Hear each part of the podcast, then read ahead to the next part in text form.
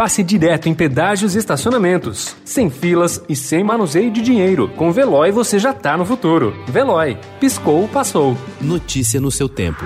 Esportes.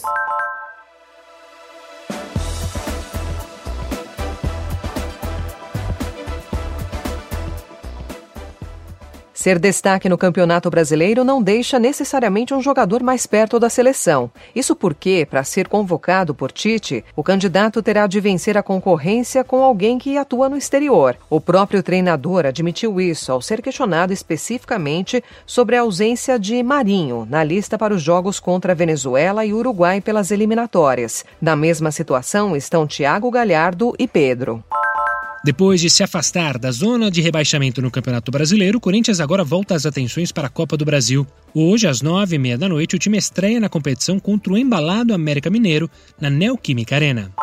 O esquema com três zagueiros adotado por Cuca durou apenas um jogo e o técnico retoma a ofensividade nesta quarta-feira, às quatro horas da tarde, diante do Ceará. Atuando na Vila Belmiro, o Santos vai ao ataque, em busca de boa vantagem nas oitavas de final da Copa do Brasil.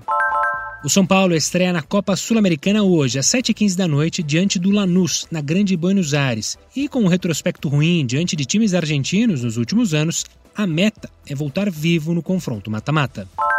Um dia após afirmar que nunca havia cogitado a ideia de deixar o Barcelona, Josep Maria Bartolomeu renunciou e não é mais o presidente do clube catalão. O dirigente apresentou sua carta de renúncia ontem e todos os membros da diretoria também pediram afastamento de suas funções. Notícia no seu tempo. Pegando a estrada ou só indo no shopping? Com o Veloy você já está no futuro e passa direto em pedágios e estacionamentos, sem filas, sem contato e sem manusear dinheiro. Aproveite 12 mensalidades grátis e peça já o seu adesivo em veloy.com.br. Veloy. Piscou, passou.